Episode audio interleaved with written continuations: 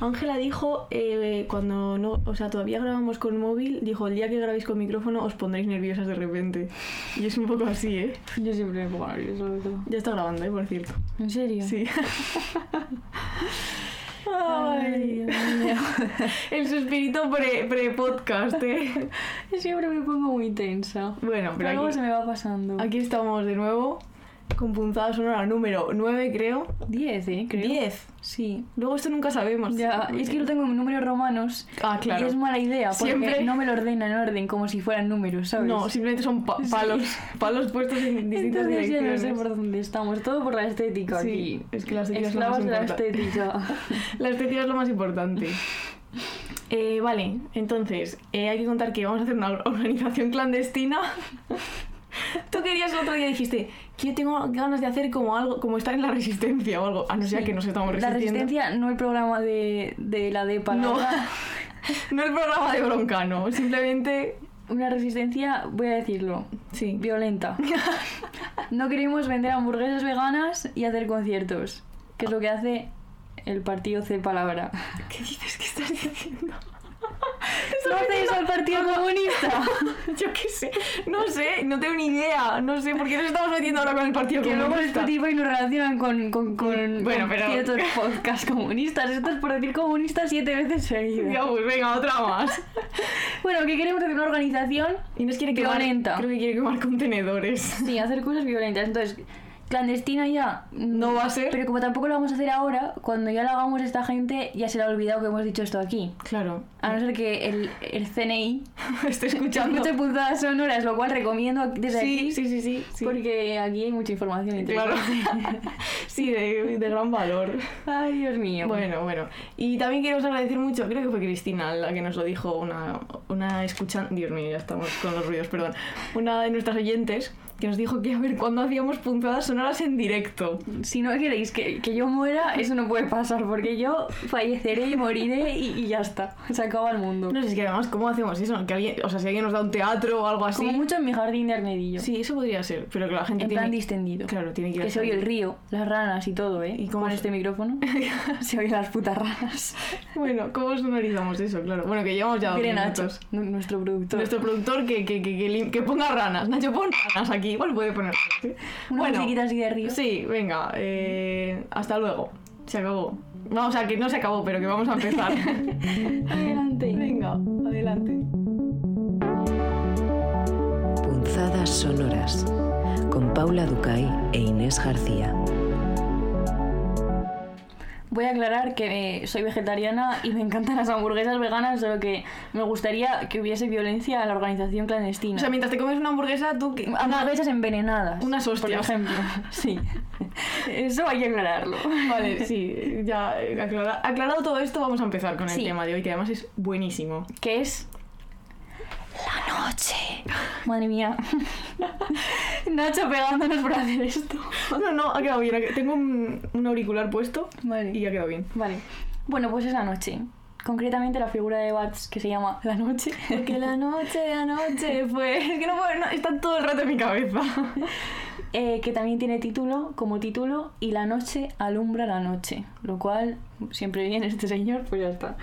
Entonces, él dice, todo estado que suscita en el sujeto la metáfora de la oscuridad, afectiva, intelectiva, existencial, en la que se debate o se sosiega, y diferencia entre la noche como calma y como desasosiego. Entonces, él dice que se puede experimentar por turno dos noches. Una es buena y tiene que ver con la calma, y otra es mala y tiene que ver con el desasosiego. Entonces dice, me valgo, por decirlo así, de una distinción mística. Esto simplemente lo pusimos porque como hablamos nosotras así también, Es verdad. pues habrá que ponerlo. Claro, místico es como lindo, es otro Sí, de nuestras nuestras palabras. dos palabras básicas junto con entonces en este podcast Sí. que se dice Perdón. una vez cada 30 De segundos. hecho, lo has dicho ya dos veces Sí, en lo que va. entonces, es inso- ¿Ves otra vez, otra vez? Es insoportable porque intentamos no decirlo y cada vez lo decimos más. Yo creo que hay que asumirlo. Sí. Ya he dicho antes que igual hacemos camisetas con la palabra entonces. Yo creo que hay que incorporarlo al, al- al universo punzadas. Sí, entonces ahora yo voy a hacer de la noche buena Sí. y Paula va a hacer de la noche mala. La noche zorrita. Jo, yo quiero eso. Claro, es verdad. ¿Quieres la noche zorrita? Estamos No, a no, tiempo. yo la buena, venga. Entonces, la buena la llama estar a oscuras y la mala estar en tinieblas. Eh, ¿Cómo se caracteriza estar a oscuras? pues estás solo, en posición de meditación, piensas en el otro con calma, tal como es, suspendes toda interpretación. Esto, perdón, pero yo no sé si tú alguna vez has pensado en alguien sin interpretarle. No, es Esto imposible. es un tema, ¿eh? Es imposible. Aunque tampoco vamos a hacer aquí Nietzsche, Arroba hermenéutica. que señor en este programa no es bien recibido, no, creo. No. Pero bueno, Nietzsche cancelade. Sí, entonces entras en la noche del absurdo. El deseo continúa vibrando, pero no quiero comprender nada. Básicamente estás como de chill. En, Exactamente. en la- en el estar a oscuras. ¿no? Sobre todo en las noches estas de calor de Madrid, súper de chill, vamos. Sí. Entonces es la noche del no beneficio, del gasto sutil, invisible. Estoy ahí, instalada simple y apaciblemente en el interior negro del amor. Igual está pensando en un culo o algo así, ¿eh? Perdón por la ¡Paula! O sea, leo esa frase mística y yo diciendo ah, en mi cabeza, ¡ay, qué gusto decirlo! Y en la otra, No sé, En fin. ya que sí. Pablo, venga, Bueno. ¿cómo se nota que eres Es soy noche la- mala? que soy la de zorrita. El desasosiego. Tengo reggaetón en la cabeza y pues, estoy pensando yo que sin culos. bueno, entonces, frente a estar a oscuras, Bartes distingue estar en tinieblas. ¿Qué pasa cuando estás en tinieblas? Pues que te ciega tu apego a las cosas y el desorden que ese apego provoca. Dice Barthes, estoy en la oscuridad misma de mi deseo, no sé lo que quiero, el propio bien me resulta un mal. Y estás lleno de resonancias viviendo golpe a golpe. Y luego no había una frase mística de Perec que Sí, lo de en especies de espacios, que vivir es básicamente ir de un espacio a otro intentando no golpearte. Toma, yo no me acordaba, pero tú sí. Bien, Es que, ese cerebro bicéfalo. Entonces, es curioso que estos fragmentos, bueno, como ya sabéis, en fragmentos de un discurso amoroso al lateral aparece las personas de las cuales Barthes ha sacado eh, los cachitos, y esto es de Juan de la Cruz. Ese señor... Le un- el san porque te has oído el coño. Lo he quitado a, a puesta un poco, ¿eh? Como a Juana, que nunca digo Sor Juana No, Inés, no, digo Juana. la Juana. La Juana, la mi Juana. panita. Entonces, es interesante pensar la noche desde el plano místico, según Santa Teresa, San Juan de la Cruz y otros místicos de Oriente y Occidente, ¿no? Y entonces leímos un paper que tenéis en Dialnet, eh, por cierto, he hecho esto en La Rioja, por riojanos y riojanas, ¿eh? Eso. Ojito con Dialnet. Las mejores personas de España. Sí, que mm, lo escribe Bernard Sessé, que es un ensayista y poeta francés, y el artículo es muy interesante eh, y nos invita a entender la noche a partir de las concepciones de los místicos, ¿no? Entonces, la noche, al igual que la luz, es un símbolo universal. Y de hecho, vemos que hay coincidencias de uso y sentido en la palabra noche, en las experiencias espirituales, cuya meta es la fusión con la de palabra, que es Dios, que ha quitado. En el punto de ese señor, pues tampoco es recibido. O sea, ni pincha ni corta, la Sí, o sea, bueno, yo qué sé, pues ya está. A otra cosa. Si algún día se pasa, pero mientras no se pase. Entonces, tenemos aquí el poema de La Noche Oscura, que es el poema de San Juan de la Cruz, o el Juan, en palabras de. Y la estrofa central del poema celebra la noche del amor. Voy a leer el poema. Es un poema que es difícil de leer así sin que suene un poco cómico. Léelo con ritmo de reggaetón. no puedo. Si Nacho puede poner reggaetón por detrás, igual esto... Oh, y eso estaría como la. ¿Cómo se llama? Lo de las, las sinergias. ¿Las qué? Las, la- las cosas de los modernos que hacen como. Ah, claro, pues como ¿Sabes? poesía de mística Sí. con un poquito de reggaetón, vale, Sí. vale. Pues ya que sí puede que lo haga. Vale, voy.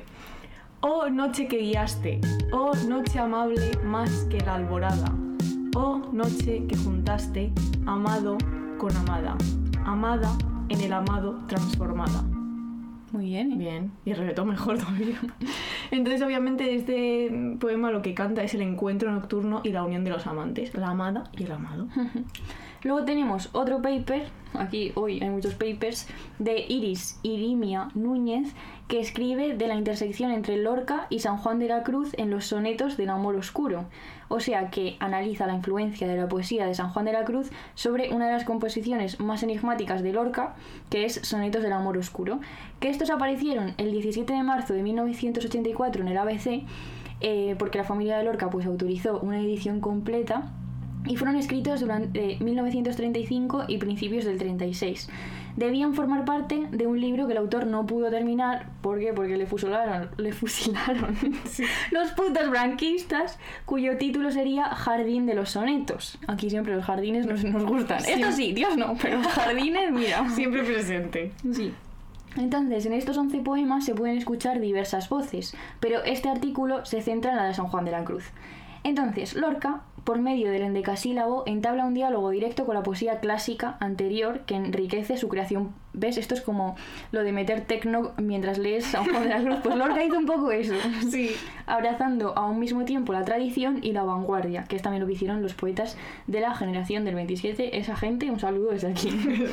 sí, un besito. Entonces, el amor oscuro eh, hace que la oscuridad tiña pues todos estos poemas, ¿no? Claro, y entonces hay varias interpretaciones de los poemas. Una de las más extendidas es que la, es la del amor oscuro como amor homosexual, que obviamente pues era secreto debido a la situación política de la época. Pero Vicente Aleixandre afirmó que esta no debería ser la única interpretación porque los sonetos hablan realmente y dice él, del amor de la difícil pasión, de la pasión maltrecha, de la pasión oscura y dolorosa, no correspondida, sabemos mucho de eso, pero no quiere decir que específicamente sea amor homosexual, era simplemente pues el amor que duele, dice el amor como un puñal en el pecho. Y también habla de que eh, el tema del amor en García Lorca en estos versos pues fusiona un montón de conceptos, ¿no? Erotismo, vorágine, gozo, dolor de la carne, destrozo, ruina, muerte, oscuridad, que es un poco de lo que va este podcast. Y todo ello busca la unión absoluta con el amado, igual que San Juan de la Cruz buscaría la unión absoluta con la de palabra. Acá, Dios. Y ahora estoy nerviosa. Por esto. Por Ángela. Es que claro, es que esto es una maravilla, ¿eh? Hoy va a hablar en este lindo lugar Sí, la persona más linda de España, pues sí. que es Ángela Que es, pues Mi prima tercera que es tu mejor amiga y también amiga. Que esto podría decir como los, los, como Puntos académicos sí, que los congresos ya. que empiezan. Bueno, aquí tenemos al mayor experto en GL de Europa, pero sobre todo amigo. Es, es compañero, pero también amigo. A pesar de que compartimos despacho y compartimos pasillo. ¿Sabes quién se está riendo mucho en estos momentos? Edu. Pues en mi caso, eh, persona listísima, Sí. pero también prima tercera. Doy fe, persona dis- listísima y majísima. Y eh, que sabe muchísimo de películas y, y también hace películas. Es que esta señora es una señora mágica. Y nos va a contar eh, sobre un corto que vio hace poco y que se relaciona con el tema de la oscuridad. Así que adelante, Ángela. Lo primero de todo, gracias a las personas que estáis escuchando y gracias a Inés y a Paula por dejarme un huequito en punzadas.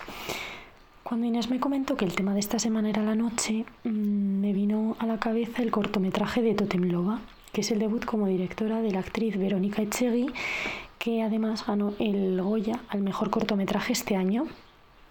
El corto cuenta la historia de Estíbaliz, una joven adolescente que viaja al pueblo de su amiga Raquel durante las fiestas y transcurre durante la primera noche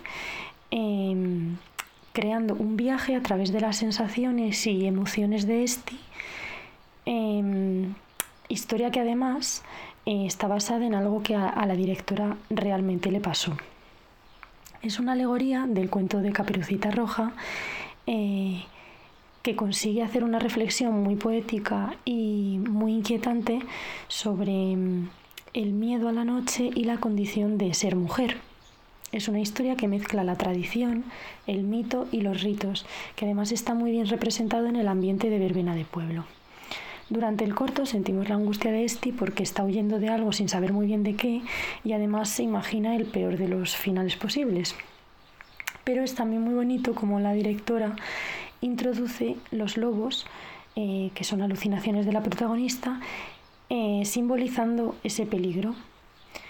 Sin llegar a contaros lo que ocurre, os invito a que lo veáis y que reflexionéis sobre el final y sobre todo sobre mm, una reflexión que Echegui eh, nos lanza y es que aunque ese peligro que las mujeres sentimos es algo fantasmagórico, habría que hacerse la pregunta de hasta qué punto eh, ese espectro influye en nuestro mundo real y hasta qué punto estamos dispuestas a participar de ello. Vale, pues Muchas esa era Ángela con su maravillosa voz y su sabiduría cinematográfica. Eh, yo lo vi ayer, el corto, está en, en RTV, que por cierto, desde que hago un llamamiento a la gente de Radio Televisión Española para que no pongan su puto logo. Es que no es que esté en medio de la pantalla, pero un poco sí. O sea, está como en una esquina, pero no demasiado en la esquina. Y hombre, no, eso está feo. Ponlo en la esquina de verdad, o no lo pongas. Respeta el arte. Pero bueno, está muy bien y lo recomiendo, también me sumo a eso. Es verdad que lo que ha dicho de Caperucita Roja es muy interesante porque creo que hicimos alguna carta donde hablamos, mencionamos las distintas versiones que se han hecho de Caperucita Roja a lo largo de los años, porque Caperucita Roja no es el cuento que nos, que nos han contado de niñas ahora, no viene de cuentos de la- Querían que no violaran a las niñas. Claro, luego hablamos de eso. Pero sí, justo, y eran cuentos como mucho más truculentos de los que nos ha llegado ahora y por supuesto de los que se reflejan en las pelis de Disney y todo este tipo de cosas. Pero bueno, eh, para otro día. Ah, bueno. Ah, espera, espera, hay que repetir, que mi padre luego me dice que no repetimos los nombres. El corto era Totem Loba, de Verónica Echegui. Una chica guapísima y listísima. ¿Qué decir? Lo único importante aquí es la estética, de nuevo. No es listísima, ¿eh? Sí. Eh, y entonces el tema del lobo eh, nos lleva un poco a un libro que hemos leído que se llama Caer es como volar de Manon Uphoff con dos Fs, eh, que está editado en la editorial Gato Pardo. Un saludo a Lucas desde aquí, que es el editor. Eh, y eh, Caer es como volar son unas memorias de la autora donde ella cuenta su infancia y la relación entre ella, sus hermanas, su padre y su madre y sobre todo su padre, que violaba a las niñas de la familia por las noches durante años. Eh, y lo más curioso del libro es cómo están narrados estos episodios que sucedían de noche, porque podemos ver un poco las costuras de los relatos que la Manon niña se contaba a sí misma para un poco intentar justificar o tratar de comprender lo que estaba sucediendo. Y ella llega a decir, que esto es fuerte leerlo, que se sentía privilegiada. Y esto lo estuvimos hablando Inés y yo el otro día, que hablando, pensando un poco también en la peli Spotlight, que a mí es una peli que me, encanta, la habré visto como siete veces, eh, de cómo las víctimas de abusos infantiles, al no ser conscientes de lo que está, está pasando y no verlo como algo mal, porque son niños, se sienten especiales, claro. En, el, en, en Spotlight hablaban un poco de que el cura me ha elegido y por tanto es como si Dios me hubiese elegido. Y Uphoff en el libro lo que hace es hablar de cómo ella se sentía especial. Eh, Ahora decimos Sí, más de hecho, los, los abusadores utilizan esa baza, Mm, la de hacerte sentir especial. Claro, es, es fascinante. Entonces ahora hay que ponerse serios en Sí, este momento. Sí. ¿En qué momento, Paula, Serios, pero se ríe. una persona, concretamente de, no voy a decir una palabra, voy a decir Vox, Sí. puto asco esa gente, Sí. también lo digo, puede pensar que enseñar a un niño o a una niña Mm, qué es el abuso y cómo, cómo pedir ayuda si ven que están siendo abusados mm. y hablar de estos temas puede ser malo. ¿En alguna cabeza de verdad cabe que esto pueda ser malo? Es que esta gente está enferma y a la vez es como muy lista, no lo sé. Desgraciados de los cojones. Sí. Es que no puedo. De hecho, hemos estado comentando un vídeo que se ha hecho muy viral en Twitter de una niña cuyo padre le va haciendo preguntas acerca de un libro que han leído. María. Sí. que es un libro, pues, eh, de este tipo, ¿no? Y, y, tío, tú ves a la niña sabiendo unas cosas con muy poquitos años que, que, que ojalá todo el mundo la supiera, supongo. Claro, la niña va como explicando a su manera de niña, mientras se come un bollo, si lo moja en leche, es monísima. Eh, pues que lo que tienes que hacer, qué pasa si estás en un sitio con un adulto y no te sientes cómoda o te toca las partes que tú has aprendido a través del libro y a través de la educación de tus padres que son privadas y a quién pedir ayuda, cómo. O sea, muy bien, todo y muy saber bien. decir que no. Saber habla, decir es- que no. Habla muchísimo sobre el consentimiento Mm. y cómo a veces te puede costar decir que no, pero que aún así, ¿no? Que quizá tienes que decir no a, a cierta persona de confianza, no sé. O sea, son cosas. Sí. ¿Quién quiere leer Aristóteles sabiendo, o sea, sabiendo cosas sobre el consentimiento? Claro. ¿Qué es más importante, por favor? Venga. Hombre, está claro. No sé. Entonces, yo que sé, desde aquí, pues ya. Pues que no votéis a puto Vox de los cojones. Mira, Estoy diciendo un montón de palabras. Yo espero que la gente que escucha. A ver, asumo que la gente que escucha puntadas sonoras. Esto es como hablar, ¿sabes? No, pero es que son unos putos inútiles, o sea, de verdad, porque esto me parece una cosa, o Sí. sea, que no es muy difícil de entender. No, no, sí. lo Y si hay que hablar también de masturbación y de, y de la vida Sí, sexual y el- todo eso, pues claramente. El libro que ha salido hoy también en Twitter de- que enseñaba a los niños sobre el semen, ¿no? Sí, Bueno, porque si no luego eh, los putos señores se hacen pajas en el autobús y eso no hay que hacerlo. Claro. ¿Sabes? Entonces, si les das educación sexual, a lo mejor la gente deja de hacer estas putas barbaridades. Exacto. Muy Pues bien. eso. Pues ya está todo dicho.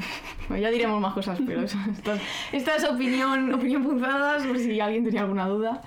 Em, bueno, siguiendo con el libro, Inés. Sí, cuenta Uphoff que en su casa se producía una escisión entre la vida diurna y la nocturna, ¿no? Y esto es súper interesante porque dice que lo que sucedía de noche, las violaciones, no afectaba luego a la vida cotidiana de la familia durante el día. Aunque luego ella claramente pues eh, tiene taritas, ¿no? Que le duran toda su vida porque como para no. Claro. Y entonces dice, ninguno de estos momentos, o sea, los momentos del día, tenía algo que ver con los otros indescriptibles, inexpresables e imponentes momentos sagrados que se producían en una negrura espesa, sólida y vaciada de toda humanidad. Es decir, la noche. Por la noche.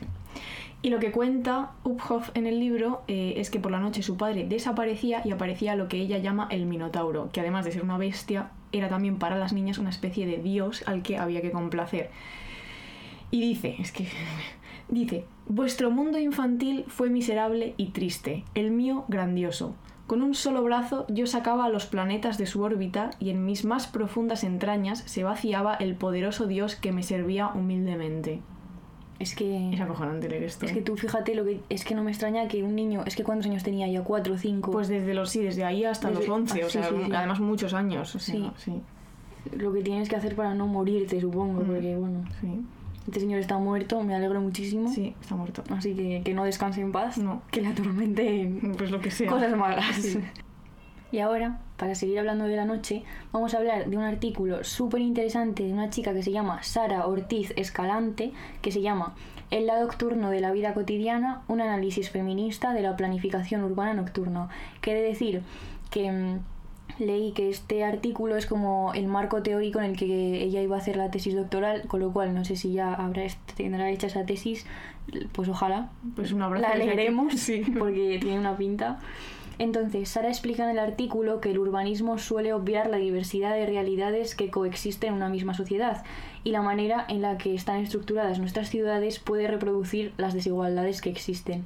Que esto nos recuerda al señor Re- bueno, ahora no sé decir su nombre.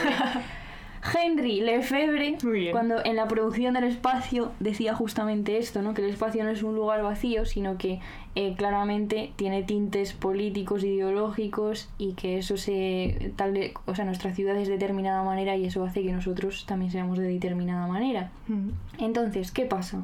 Que las mujeres han sido, no solo las mujeres, sino también las personas trans, las personas racializadas y todo el mundo que no es un señor, Blanco. básicamente. Sí.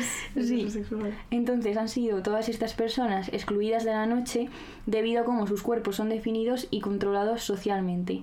Entonces la noche se conceptualiza como un tiempo y un espacio que es peligroso y prohibido para estas personas.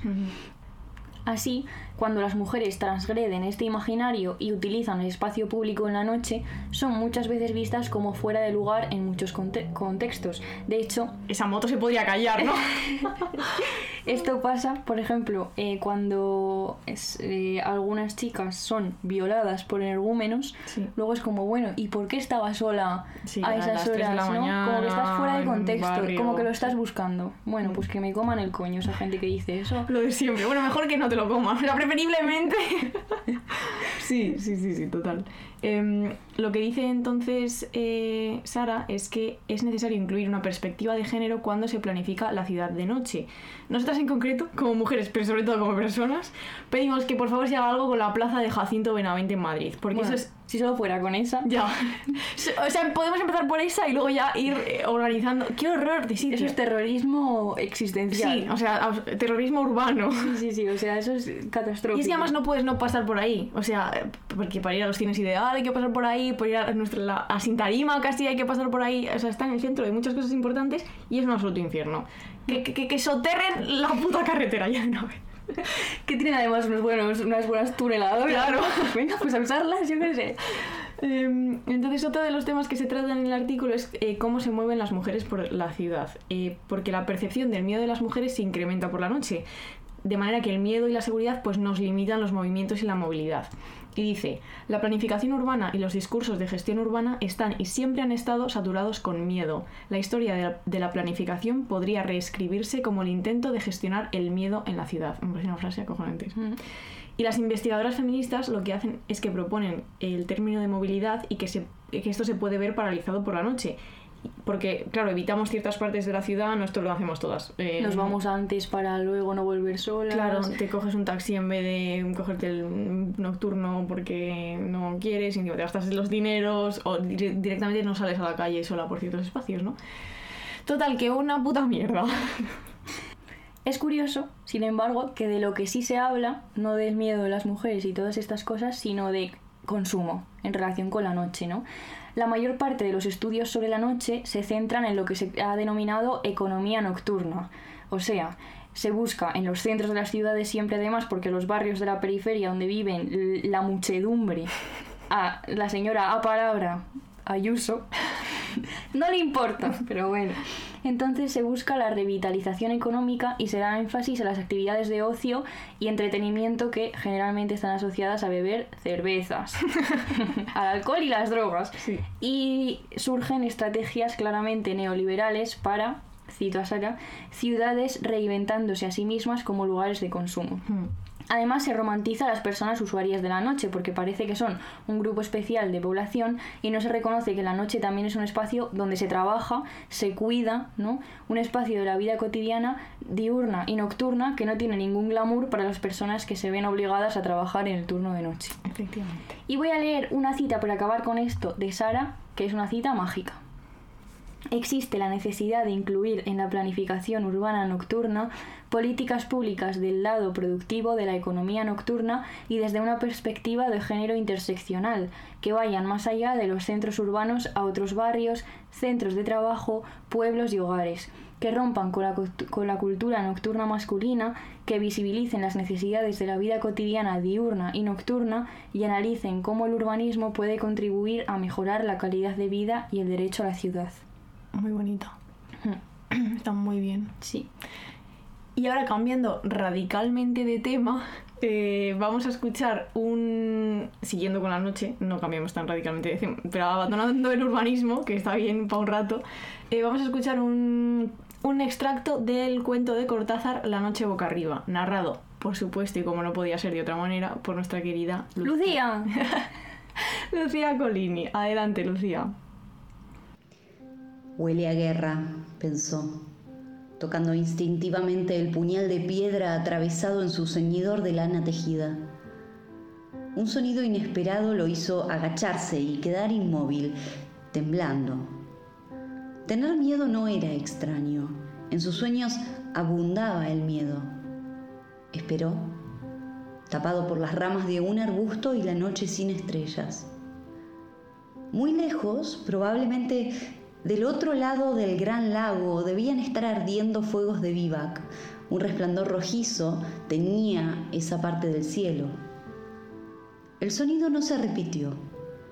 Había sido como una rama quebrada. Tal vez un animal que escapaba como él del olor de la guerra. Se enderezó despacio, venteando. No se oía nada, pero el miedo seguía allí como el olor, ese incienso dulzón de la guerra florida. Había que seguir, llegar al corazón de la selva evitando las ciénagas. A tientas, agachándose a cada instante para tocar el suelo más duro de la calzada, dio algunos pasos. Hubiera querido echar a correr, pero los tembladerales palpitaban a su lado. En el sendero en tinieblas buscó el rumbo. Entonces sintió una bocanada horrible del olor que más temía y saltó desesperado hacia adelante. Muchas gracias, Lucía. Es que siempre tan siempre lee tan bien. Bueno, para algo es actriz, no supongo. Su, su puto trabajo. Eh, bueno, y todo el mundo leerá Cortázar, supongo. No tenemos nada más que decir sobre este tema. Siempre. Y ahora vamos a hablar de la noche en culturas lejanas, concretamente en... Japón. Y luego más alegría. Es que no, ha sido como con, como con sentimientos, que me gusta mucho a mí Japón. Muy bien. Sí. En ese caso, Pero no soy otaku, ¿eh? se ducha la Paula aquí. Ahora, o- ofen- 30% de los oyentes ofendidos. Que no, que sí, que, que los otakus arriba, si fuimos a. Punzadas sonoras Bueno, eso con Paula. Ducay e Inés García. O sea, bueno. Pero ¿Nos bueno. gusta Roju? Sí. Sí, Está bien. sí. Lo recomendamos desde aquí. Y lo pasamos muy bien en su concierto. ¿Sabes que he visto en el metro a una mujer leyendo manga en el móvil? Nunca había visto a nadie hacer esto. Y era, eh, tenía que pasar como las viñetas, claro, no le daba, como tú con el guion ahora. En plan, tenía que ir como navegando por la viñeta. Era un poco eh, trospido, no sé, pero bueno, que... Trospido. como dice Edu, trospido. Bueno, Next. Vamos a hablar concretamente de El libro de la almohada de la escritora Sei Sonagon en el Japón del siglo X. Y además hemos leído eh, la versión traducida por el señor Borges. Pues la mejor versión, suponemos. Bueno, a saber, ¿eh? es un libro de notas informal que se guardaba posiblemente en los cajones de las almohadas de madera, pero además es un retrato de la vida en la corte imperial. El libro original está formado no solo por enumeraciones, esto es muy gracioso porque enumera insectos, plantas, temas poéticos, sino también anécdotas, anotaciones diarias, eh, y también habla pues de la vida cortesana, de sus costumbres, de sus intrigas y de su crueldad, porque la gente rica, crueldad. Que sí. Y entonces la traducción literal del título sería Notas de almohada. Los hombres y las mujeres las escribían cuando se retiraban por las noches a sus cuartos y como ha dicho Inés, lo que hacían es anotar las impresiones que habían vivido u observado durante el día. Y esta forma de literatura parece ser autóctona de Japón y se conserva hasta hoy en día como escritos ocasionales. Y o es muy valioso en la, literatura japonesa. Y esto nos ha llevado también a otro libro que leímos hace tiempo, que es Elogio de la Sombra de Tanizaki, que es un libro cortito que cuenta cómo se valora la sombra y la falta de iluminación en la arquitectura japonesa. Y merece la pena darle una vuelta ¿no? al empeño que tenemos en Occidente por iluminarlo todo. A mí se me pasa en los baños de la oficina, que están tan bien iluminados que yo no quiero verme la cara con tanta luz, honestamente, que lo bajen. Y entonces es como que estamos obsesionados con desterrar la oscuridad y las sombras de nuestros hogares y de nuestras vidas, cuando en realidad mm, las cosas así como acogedoras a veces están en tinieblas, ¿no? A oscuras, A porque es la oscuras. noche buena. Eso, en tinieblas la- es la noche zorra. y esto es un poco el final. ¿Cómo hemos llegado hasta aquí? Hemos ido como planeando mágicamente. Em, ¿Qué estamos viendo y leyendo? pues mira, yo estoy como en un páramo de mi personalidad seriéfila que no encuent- no es que no encuentre, porque siempre hay, pero estoy, el otro día me puse a ver Girls otra vez, eh, por tercera vez. Y es que madre mía, solo llevo tres capítulos, pero digo, es que qué buena es, me río mucho, no sé, no... Hacía tiempo que no la veía y ando con eso. La verdad no estoy viendo nada más. Pues yo estoy viendo Intimidad, Mm. que está en Netflix y que justamente sale Verónica Echegui, la chica directora del, del Del corto, corto. que ha recomendado Ángela. Mm. Y la verdad que... eh, bien. ¿Sí? Sí, está bien. Además justamente habla de cómo... Bueno, habla de, mm, de las consecuencias, ¿no? De cuando se hacen públicos vídeos que se han hecho en un ámbito privado, es decir, cuando los hombres difunden vídeos de sus exnovias Sí. y las consecuencias que esto tiene, que son todas catastróficas y que esto además es un delito. A Sí. la cárcel esa gente. Pues sí, pues sí. Y pues está muy bien que se hable de este tema, porque la gente tiene que saber que es un delito. Que es un delito, está mal. Eh, y leyendo, ya, perdón, me he chiscado los dedos y se va a oír. hay gente que le gusta esto y hay gente que le horroriza. Eh, ¿Y qué estamos leyendo? Es que, bueno, yo a Catherine Mansfield como una loca y eh, los relatos de Julia Viejo, porque Mm. mañana medio presentamos su libro, aunque ya está presentado porque salió hace meses, pero tenemos un club de lectura con ella en la librería de Alta Marea que está cerquita del Matadero en Madrid. Si buscáis libros por esa zona, está muy bien la librería y mañana lo tenemos y andamos leyendo el libro. ¿Qué más? Bueno, esta- hemos leído Caer es como volar, justamente Eso. el libro del que hemos hablado. Y bueno, pues ya estaría, pues, yo lo sé, no pues me acuerdo. pues yo qué sé, pues es que, pues, pues chicos, pues muchas cosas sueltas de aquí. Ahora me estoy girando y se dirá que me estoy girando, pero estoy viendo, estoy mirando más mi estantería. Como está todo aquí. Eh, lo que estamos haciendo es comprar libros como unas locas absolutas y luego no hay tiempo. Hmm. Em, Pero bueno, pero habrá tiempo en porque verano. en verano. Eh, y ahora queríamos terminar eh, con un extracto del libro que hemos hablado, traducido por Borges, del em, El libro de la almohada, eh, que es muy lindo, y entonces lo leo y nos vamos. Y así que un beso. Nuria está bien, es lo único que me importa, porque mientras grabamos el, el podcast nos ha llegado un correo de Nuria, que es nuestra adoptada. no lo he leído. no lo has leído. Porque estamos ya a punto de grabar. Vale, bueno, Nuria, que nos ha llegado tu correo y lo leemos ahora. Eh, entonces leo, ¿vale? Poco después del vigésimo día del noveno mes, emprendí una peregrinación al templo de Hase y pasé la noche en una habitación sencilla. Estaba agotada y me quedé dormida en el acto. Cuando me desperté, bien entrada la noche, la luz de la luna llenaba la habitación e iluminaba la ropa de cama de todas las personas en el cuarto. Su claro y blanco brillo me conmovió.